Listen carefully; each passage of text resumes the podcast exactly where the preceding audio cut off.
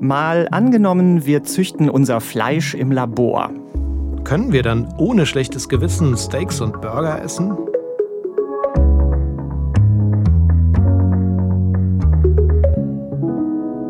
Ich bin Markus Ambale. Und ich bin Gabor Hallas. Wir beide arbeiten im ARD Hauptstadtstudio und alle zwei Wochen spielen wir hier im Podcast ein Zukunftsszenario durch. Und das Gedankenexperiment, das wir heute machen, das heißt, wie wäre es, wenn alles Fleisch künstlich hergestellt wird? Wenn also dafür keine Rinder oder Schweine mehr geschlachtet würden, sondern die Fleischzellen wie in riesigen Laboren oder Fabriken vielleicht vermehrt werden, sodass daraus Hackfleisch oder Steaks entstehen. Und wenn das so wäre, dann könnte sich die Tagesschau in der Zukunft vielleicht so anhören. Die Deutschen haben im vergangenen Jahr im Durchschnitt 30 Kilogramm künstlich erzeugtes Fleisch pro Person gegessen. Das ist erstmals mehr als der Fleischkonsum aus herkömmlicher landwirtschaftlicher Produktion. Besonders beliebt sind im Labor hergestellte Rindersteaks. Expertinnen und Experten erwarten eine positive Auswirkung auf den Klimaschutz und die Gesundheit.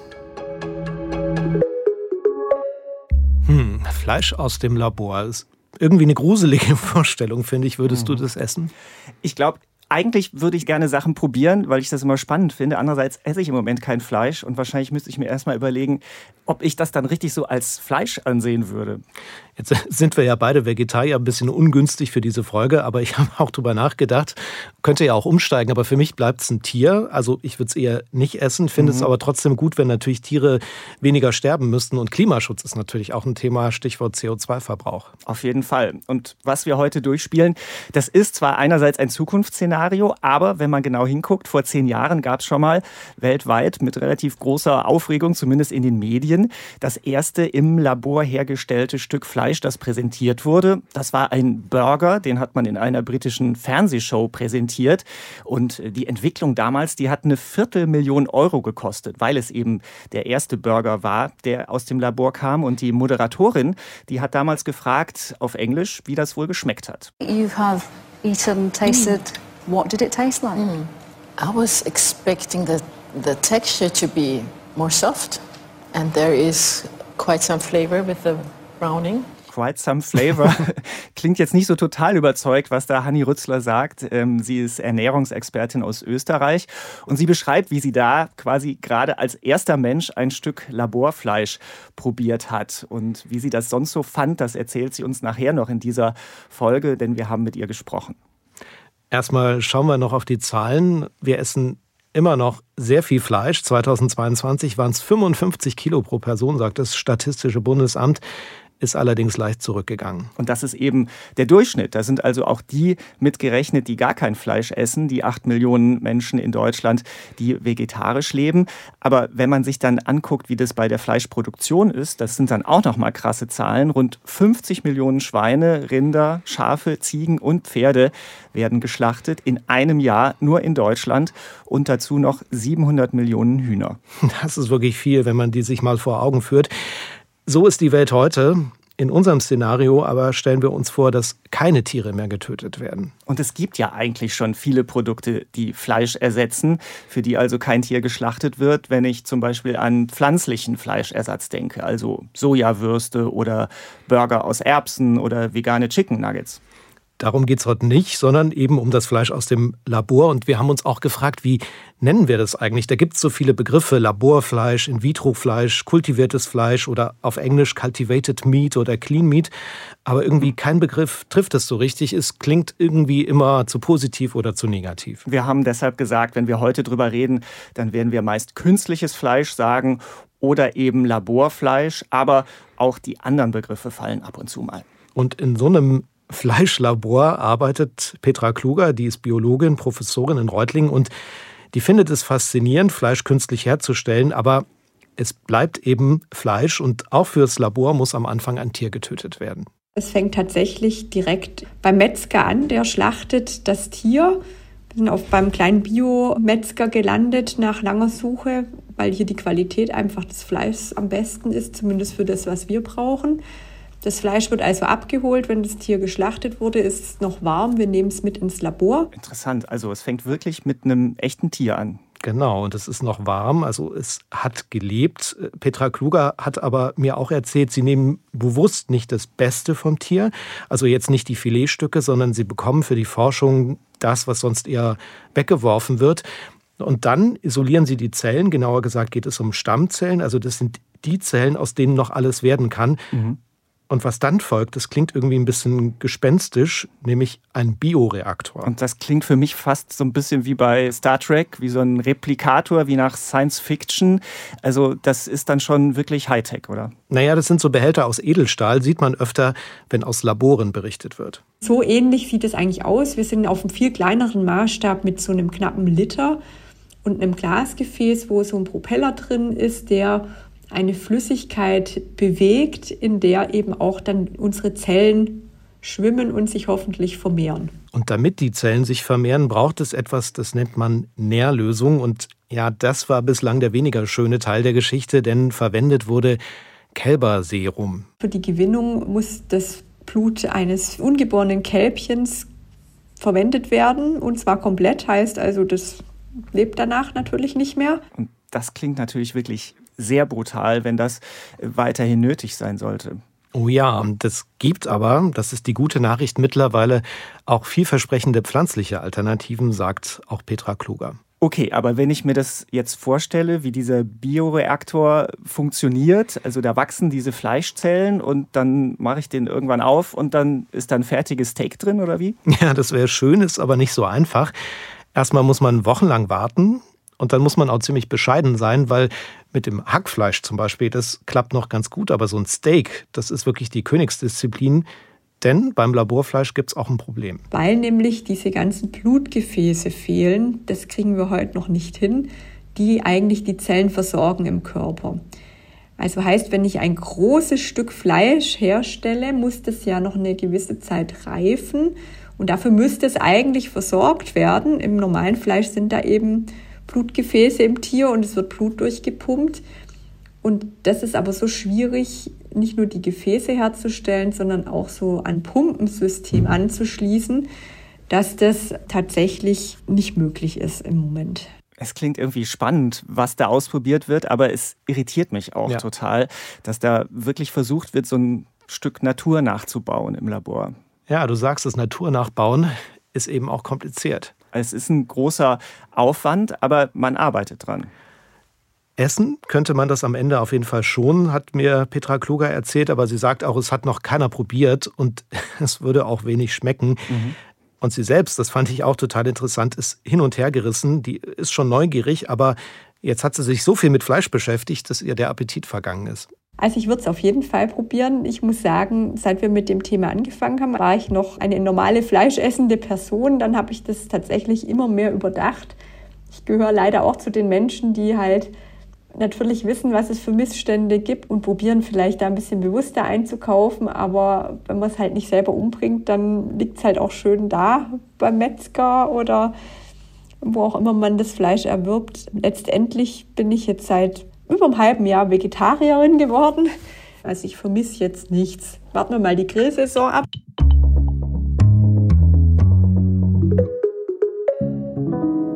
Mal angenommen, wir züchten unser Fleisch im Labor, heißt unser Szenario heute. Und wie das funktionieren kann, das haben wir gerade gehört. Aber wenn ich mir vorstelle, dass man Tierzellen im Labor vermehrt, frage ich mich, geht das nur mit Fleisch? Nein, das klappt zum Beispiel auch beim Fisch. Auch davon wird viel gegessen, 12,7 Kilo pro Kopf und Jahr. Sieht also nicht gut aus in den Meeren. Die sind überfischt. Es gibt so eine Liste, die nennt sich guter Fisch. Da steht das drauf, was man noch essen darf. Die Liste kommt von der Verbraucherzentrale, dem NABU, von Geomar. Das ist das Zentrum für Ozeanforschung und es ist eine ziemlich kurze Liste. Drauf stehen zum Beispiel Ostseeflunder, ein paar Heringssorten und Lachs. Das sind sofort wieder nicht so gute Nachrichten, die einem eigentlich auch direkt wieder ein schlechtes Gewissen machen müssten. Ja, das kennt auch Hans-Georg Höllerer. Der arbeitet für eine Firma aus Lübeck und die züchtet Fisch im Labor. Ich bin genau die Zielgruppe, weil ich esse ultra gerne Fisch, aber oft mit schlechtem Gewissen. Wir wollen Menschen die Möglichkeit geben, Fisch zu essen und zu genießen und das mit gutem Gewissen. Ich bin in einem Fischladen aufgewachsen. Meine Oma hatte ein Fischgeschäft in Niederbayern. Da gab es Wels und Aal und Zander und was nicht. Und es ist einfach ein Geschmack, den ich liebe. Und Fisch hat ja auch für viele ein besseres Image als Fleisch. Es gibt ja auch Vegetarier, die ab und zu Fisch essen. Und Fisch gilt ja auch als besonders gesund. Und trotzdem sterben Tiere, zu viele Tiere. Und es ist auch eine Industrie, sagt Hans-Georg Höllerer. Industrieller Fischfang und Aquakultur ist im Grunde nichts anderes als diese ekelhafte Massentierhaltung, die wir auch an Land kennen. Und die ist uns an Land deutlich präsenter, weil es einfach mehr Dokumentation gibt, weil vielleicht auch eine Kuh so ein bisschen kuscheliger ist als ein Fisch. Aber auch ein Fisch ist ein fühlendes Wesen und auch der leidet und erstickt und wird erdrückt im Netz und empfindet genau die gleichen schrecklichen Emotionen, wenn das passiert. Das heißt, wenn wir sagen, ja, das ist irgendwie ein Eingriff in die Natur und das ist irgendwie auf eine Art und Weise unnatürlich, dann würde ich das Gleiche entgegensetzen, was ich auch in der Tierhaltung entgegensetzen würde. Das, was wir jetzt tun, ist schon absolut unnatürlich und davon müssen wir wegkommen. Davon müssen wir wegkommen, sagt er. Aber wie soll man das denn schaffen? Bioreaktor ist wieder das Stichwort, also kennen wir ja schon, der mhm. Edelstahlbehälter und der Propeller. Und wieder die lustige Vorstellung, man packt da die Zellen rein und dann spuckt er irgendwann Fisch aus mit Augen, Flossen und so weiter. Nee, genau. Es wäre schön, wenn man den Reaktor aufmachen könnte und da läge ein schön marmoriertes Lachsfilet. Aber auch wir können nicht zaubern, auch wenn es eine sehr besondere Technologie ist. Im Grunde ist es ein bisschen wie Lego. Man baut schon die kleinen Bausteine zusammen man baut die Muskelzellen, das Bindegewebe, die Fettzellen und muss die dann aber auch auf eine Art und Weise zusammensetzen, um das finale Produkt zu bekommen. Da kann man mit Gerüststrukturen arbeiten, das heißt, man hat pflanzliche Gerüste, an denen sich die Zellen ansäen können oder man nutzt 3D-Druckverfahren, um die Zellen quasi dann zu dieser Struktur zusammenzubauen, die man im Endeffekt haben möchte. Und da kann man dann eben auch das Fischfilet bauen. Also wenn es um den Fisch geht wie jetzt oder wie vorhin ums Fleisch, wenn es ums Dreidimensionale geht, dann wird es offenbar kompliziert. Und jetzt habe ich gehört 3D-Druckverfahren. Das heißt, auch das wird bei Fleisch und Fisch dann versucht. Das wird versucht. Aber es wird auf jeden Fall noch ein paar Jahre dauern, bis es dann richtig funktioniert. Aber es ist eben wichtig, eine Vision zu haben, sagt auch Hans-Georg Höllerer. Und seine ist, dass er in 15 Jahren mal in einem Fastfood-Restaurant steht und einen Fischburger bestellt. Und dann werde ich gefragt, wollen Sie normal oder aus Aquakultur? Ganz klar ist dann normal eben der Fisch aus Zellkultivierung. Dass wir im großen Maßstab und auch nicht nur für ein kleines, wohlhabendes Publikum, sondern wirklich im großen Maßstab Fisch herstellen können und auch auf einem Preislevel vertreiben können, dass er erschwinglich ist und somit wirklich die Ernährungsgewohnheiten vieler, vieler Menschen verbessern können.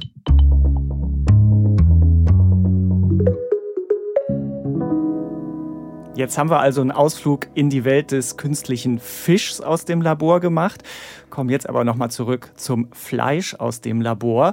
Und wir haben ja am Anfang von dieser Folge schon kurz über Hanni Rützler gesprochen, die Ernährungswissenschaftlerin, die zu den ersten Menschen gehört hat, die künstliches Fleisch probiert haben, damals vor zehn Jahren in London. Und ich habe mit ihr gesprochen und sie erinnert sich heute noch richtig gut an diesen Moment. Ein Koch hat es vor laufender Kamera angebraten in viel Fett und ja, vom Geschmack her war ich eigentlich fast überrascht. Es war schon ziemlich nah am Original. Es war vielleicht etwas knuspriger. Knusprig, aber auf jeden Fall, wenn man die Bilder sieht von damals, man sieht es ihr an, dass es ihr irgendwie auch unheimlich ist, diesen Burger für eine Viertelmillion Euro zu probieren. Ich glaube auch, der irre Betrag für die Forschung, aber auch dieses Gefühl, da zum ersten Mal reinzubeißen. Seitdem ist die Forschung auf jeden Fall weitergegangen. Fleisch im Labor zu züchten, da hat man viele Erfahrungen gesammelt. Und es sind nicht nur Wissenschaftler und Wissenschaftlerinnen, die daran forschen. Es ist ein richtiges Geschäft geworden, ein Business. Amerikanische Schauspieler, Hightech-Unternehmer stecken da viel Geld rein. Bei manchen ist es so eine richtige Goldgräberstimmung.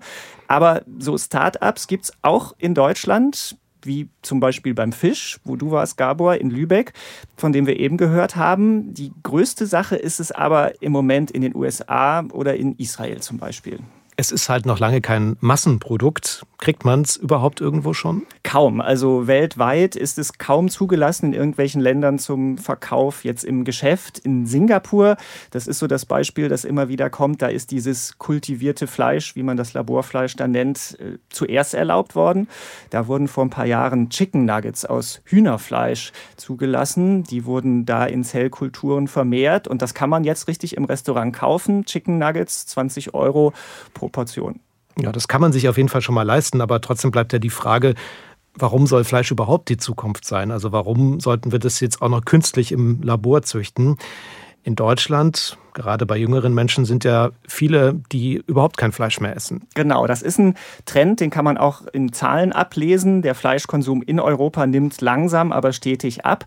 Aber es geht eben nicht so wahnsinnig schnell. Und diese Veränderungen, die laufen in verschiedenen Teilen der Gesellschaft und auch weltweit in verschiedenen Geschwindigkeiten. Hanni Rützler, die Ernährungswissenschaftlerin, die gibt jedes Jahr einen Food Report raus. Und die ist selbst dafür, den Fleischkonsum zu reduzieren. Aber sie sieht eben auch die Realität. Wir haben auch große Teile der Gesellschaft, die einfach sagen, ja, das habe ich mir verdient. Fleisch steht für Lebensqualität und das schmeckt einfach und ich will nicht, dass sich's ändert. Und ich glaube, da braucht es viele Wege und viele Lösungen, damit das Zurückschrauben der Fleischproduktion, das Weiterentwickeln der pflanzlichen Produkte nicht als Verzicht wahrgenommen wird. Heißt also auch, mit unserem Szenario sollte man jetzt nicht die Vegetarier zu Fleischessern machen, aber vielleicht den Fleischessern eine Alternative zur Massentierhaltung bieten. Ja, es wird wohl noch lange Zeit so ein Nebeneinander geben. Einmal die, die gern Fleisch essen und das auch weiter tun möchten, und dann die, die immer weniger oder gar keins essen. Und beides hat ganz viel mit Emotionen und auch mit Traditionen zu tun. Es gibt unterschiedliche Argumente für und dagegen. Das Stärkste dafür ist einfach der Geschmack, dass man sagt, ich habe das Lieben gelernt. Wir lernen hier das Essen durch Übung. Also wenn man mit Fleisch aufwächst, dann ist es natürlich auch mit der familiären Esskultur, mit vielen Esserfahrungen engstens verbunden. Und man kann diesen Geschmack lieben lernen. Und andere sagen, nein, das ist das Tierleid oder der Umweltschutz oder der Klimawandel, warum ich es langsam unappetitlich finde. Gut, wenn wir jetzt wie in unserem Szenario alles Fleisch aus Zellen im Labor oder später dann als Massenprodukt in einer Fabrik züchten würden, wären dann jetzt alle diese Probleme gelöst. Darüber habe ich mit Anne Klatt gesprochen vom Umweltbundesamt. Die hat mit ihren Kollegen und Kolleginnen versucht, genau das rauszufinden. Also, wie gut oder schlecht künstliches Fleisch im Vergleich zum herkömmlichen Fleisch aus der Landwirtschaft abschneidet. Und wenn wir diese Punkte durchgehen, die wir gerade gehört haben, fangen wir mal an mit dem Punkt, der sehr eindeutig ist, nämlich das Thema Tierwohl. Die ganzen Tiere, die wir heute in der Intensivtierhaltung haben, wenn wir das alles in so einem Zukunftsszenario, ne, 100 Prozent In-vitro-Fleisch ersetzen würden, dann würden fast komplett die Intensivtierhaltung ja wegfallen und stattdessen müssten halt nur einige Spendertiere gehalten werden und deren Haltungsbedingungen, die würden kostenmäßig dann auch nicht mehr so ins Gewicht fallen. Und man muss natürlich auch nicht mehr so viel massenhaft töten, um an das Fleisch zu kommen. Spendertiere, was spenden die denn genau? Also es geht ja darum, dass auch in Zukunft, wenn das Fleisch aus dem Labor, aus der Fabrik kommt, dass man dann diese Stammzellen braucht und die müssen ursprünglich weiterhin auch von ein paar Rindern, Schweinen, Hühnern sozusagen gespendet werden. Die müsste man dann in kleineren Gruppen halten, also weiter in einer Landwirtschaft, aber die großen Höfe wird es nicht mehr geben und die Zuchtindustrie, das wird alles vollkommen umgekrempelt. Gut, also weniger Tiere heißt, wir brauchen nicht mehr diese riesigen Herden, keine riesigen Ställe mehr, wir brauchen weniger Land, weniger Futter. Das wäre dann auch gut fürs Klima, oder? Das wäre die einfache Rechnung. Weniger Tierhaltung, besser fürs Klima, weil weniger Treibhausgase ausgestoßen werden. Aber wenn man es dann komplett durchrechnet, wird es doch richtig kompliziert. Es gab da eine große Studie zu dem Thema und die kommt zu dem Ergebnis, beim Laborfleisch ist der Treibhausgasausstoß deutlich niedriger als bei der Produktion von Rindfleisch. Hm. Aber wenn man dann das Ganze mit Schweinefleisch und Geflügelfleisch vergleicht, ist es nicht mehr so groß der Unterschied. Dann sind es ungefähr gleich viele Treibhausgase. Das hätte ich jetzt echt nicht gedacht. Wieso ist denn das so schwer zu berechnen? Es liegt natürlich einmal daran, dass es noch gar keine Massenproduktion von Laborfleisch gibt. Deshalb sind alle Zahlen und alle Berechnungen sehr hypothetisch. Und Anne Klatt vom Umweltbundesamt sagt auch, Fleisch aus dem Labor, das wird in Zukunft auch eine Menge Energie brauchen. Denn diese Zellen in diesem Bioreaktor, die brauchen zum Beispiel eine warme Umgebung. Und wenn die sich vermehren sollen, dann muss es da so warm sein wie im Körper eines Tieres. Wir haben ja bei dem In-vitro-Fleisch den Effekt, dass dann halt die direkt mit der Tierhaltung in Verbindung stehenden Emissionen zwar entfallen würden, aber gleichzeitig findet halt eine Verlagerung hin zu dem, ich sage jetzt mal, technischen Energie hin, also die Energie, die wir für den Bioreaktor benötigen würden oder eben auch für die Produktion von diesen Nährmedien.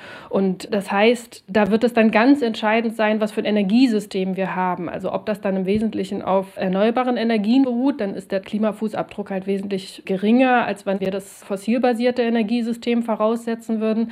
Aber da zeigt sich für mich halt auch noch ein ganz entscheidender Knackpunkt. Wo soll diese viele erneuerbare Energie auch noch herkommen? noch mehr Energie, die wir brauchen. Also wenn wir jetzt neben den Autos und den Wärmepumpen jetzt auch noch die Fleischproduktion mit Strom betreiben wollen, muss man also schon schauen, ob es dafür genügend erneuerbare Energien gibt. Genau, das Thema Energie bleibt in jeder Hinsicht ein schwieriges, aber wir können uns ja auch mal die anderen Bereiche angucken von der Fleischproduktion, zum Beispiel das Thema Flächennutzung. Das ist ja auch ein ganz zentrales Problem für die Umwelt. Rinder, Schweine, Geflügel zu halten für die Fleischproduktion, haben wir ja gelernt, beansprucht einen riesigen Teil der Flächen. Und wenn Fleisch jetzt aus dem Labor kommt, müsste man erstmal davon ausgehen, dann bräuchte man das alles nicht mehr. Und tatsächlich auch Studien kommen zu diesem Ergebnis, dass der Effekt positiv wäre. Vor allen Dingen ist dieser Effekt halt sehr stark gegenüber dem Rindfleisch, weil das halt in der Produktion sehr großen Flächenbedarf hat. Wahrscheinlich gibt es auch Vorteile gegenüber Schweinefleisch und Geflügelfleisch. Aber ich würde sagen, dazu lässt die derzeitige Datenlage noch keine klaren Schlüsse zu. Da zeigt sich also wieder, wie schwierig das mit den Prognosen ist. Anne Klatt hat auch gesagt, was machen wir mit den Flächen, die dann nicht mehr gebraucht werden für die Tierhaltung? Am besten wäre es fürs Klima, wenn dann da Moore oder Naturschutzgebiete entstehen würden. Und dann bleibt noch die Frage nach der Gesundheit. Es ist ja bekannt, dass zu viel Fleisch nicht gut ist. Rotes mhm. Fleisch, also zum Beispiel Rind oder Schwein, erhöht das Darmkrebsrisiko. Wie ist das denn, wenn jetzt das Steak aus dem Labor kommt? Ja, es ist eine gute Frage, weil das Fleisch ja auch aus dem Labor irgendwie echtes Fleisch ist, weil es aus denselben Zellen besteht. Und trotzdem weiß man nicht so ganz genau, wie der menschliche Körper das dann verarbeiten würde, weil es bislang eben kaum Erfahrungen damit gibt. Aber es gibt schon die Hoffnung, dass man vielleicht im Labor beim Fleisch dann auch ein paar Dinge zum Positiven beeinflussen könnte. Es wird argumentiert, dadurch, dass man diesen Prozess halt technisch so gut kontrollieren kann, dass man da halt beispielsweise auch unerwünschte Eigenschaften von Fleisch verringern könnte und beispielsweise die Fettsäurezusammensetzung optimieren könnte, mehr Omega-3-Fettsäuren beispielsweise reinbringen könnte in das Endprodukt oder aber halt auch sogar Vitamine zusetzen könnte und dadurch halt letztendlich ein gesünderes Produkt als das herkömmliche Fleisch erzeugen könnte. Aber das sind halt eher so Einschätzungen der Entwickler, was sie für möglich halten, in welche Richtung es gehen könnte. Was davon realisiert wird, das muss man dann sehen. Es wird also spannend, auch wie wir, also die Konsumenten uns dann verhalten. Also ob dann mehr Fleisch gegessen wird, weil es als ethisch unbedenklich gilt, weil man weniger ein schlechtes Gewissen hat. Ja, es hängt wie so oft von unseren Entscheidungen ab und auch davon, ob sich nicht vielleicht doch ganz anderer Fleischersatz durchsetzt. Also, dass man statt des Laborfleisches, also diesem In-vitro-Fleisch, dann doch vielleicht mehr Leute hat, die sagen, ich möchte Fleischersatz auf pflanzlicher Basis. Da hatten wir ganz am Anfang kurz drüber gesprochen. Und dann gibt es sogar noch eine dritte Möglichkeit. Man könnte Fleischersatz auch aus Insekten herstellen. Und das Umweltbundesamt, das hat diese drei Arten von Fleischersatz mal untersucht und hat dazu ein Ranking gemacht. Wir haben uns das ja in einer Überblicksstudie mal angeschaut und sind da zu dem ganz klaren Urteil gekommen, dass aus Umweltperspektive der pflanzenbasierte Fleischersatz ganz klar die Nummer eins ist, also mit den geringsten Umweltwirkungen einhergehen und da die Studienlage auch relativ gut ist. Also das können wir sozusagen auch relativ sicher sagen. Beim insektenbasierten Fleischersatz wirkt sich halt sehr günstig aus, dass bei den Insekten sehr hoher Anteil essbar ist. Und am schwierigsten ist es halt in Bezug auf das In-vitro-Fleisch zu sagen, da ist die Datenlage noch am unsichersten. Deswegen waren wir da zum Schluss gekommen, dass das eher so die Nummer drei dann im Ranking der umweltfreundlichen Alternativen wäre. Also noch viel Theorie und Wie so oft fragen wir uns jetzt, wie ist das mit unserem Szenario? Wie realistisch ist das? Wann liegt also das Fleisch aus dem Labor im Supermarktregal? Und auch das ist schwer zu sagen. Also es gab eine ziemliche Entwicklung und manche Start-ups sagen, ja, in zwei Jahren ist es soweit. Es ist nur in der Vergangenheit so gewesen. Dann sind diese zwei Jahre rum, es ist nichts passiert und dann heißt es wieder, in zwei Jahren ist es soweit. Also Fakt ist, es gibt nach wie vor keine echte Massenproduktion von künstlichem Fleisch. Aber diese Herstellung wird zumindest nach und nach günstiger und manche sagen, es könnte bald reichen, um zum Beispiel Restaurants zu beliefern. Allerdings sicher nicht in Deutschland. Es gibt einfach hohe Hürden, bis es verkauft wird in der Europäischen Union. Das muss zugelassen werden. Das dauert, das braucht viele Tests, weil klar, es muss am Ende eben auch sicher sein, dass das Laborfleisch unbedenklich ist. Und ich habe auch mit Hanni Rützler über dieses Thema nochmal gesprochen, mit der Ernährungsexpertin. Und die glaubt zum Beispiel, dass wir wahrscheinlich zuerst, wenn wir irgendwie mal Urlaub im Ausland machen, so ein Stück künstliches Fleisch angeboten bekommen, vielleicht auf der Speisekarte in einem Restaurant. Ich würde sagen, es ist eine Entwicklung von den nächsten fünf Jahren, bis wir es auf Reisen kennenlernen.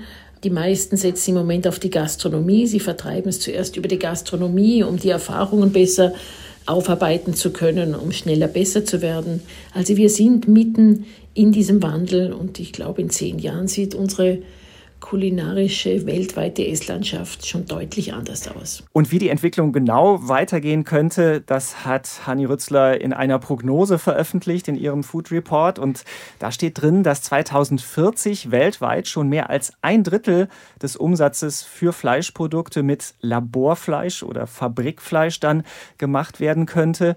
Ich glaube aber, wenn ich so zusammennehme, was wir alles äh, recherchiert und gelesen haben, dann ist das schon ein sehr optimistisches Szenario. Wir haben auf jeden Fall noch viel Zeit zu überlegen, ob wir als Nicht-Fleischesser eines Tages reinbeißen würden in so ein künstliches Steak oder eine künstliche Frikadelle. Haben wir. Und trotzdem können wir jetzt ja mal zusammenfassen, was das heißen würde, wenn unser Szenario Realität ist. Wenn wir also all unser Fleisch im Labor züchten. Im schlechtesten Fall greifen wir in die Natur ein, ohne die Folgen zu kennen. Das Fleisch bleibt so teuer, dass es sich nur Reiche leisten können. Wir brauchen viel Energie, um die Bioreaktoren zu betreiben. Dem Klima ist so nur wenig geholfen. Landwirte verlieren ihre Arbeit und Vegetarier steigen auf das künstliche Fleisch um, ernähren sich so wieder ungesünder. Es könnte aber auch anders laufen. Im besten Fall machen wir einen großen Schritt beim Tierschutz. Es sterben und leiden viel weniger Tiere. Die Natur erholt sich, weil Weideland wieder frei wird.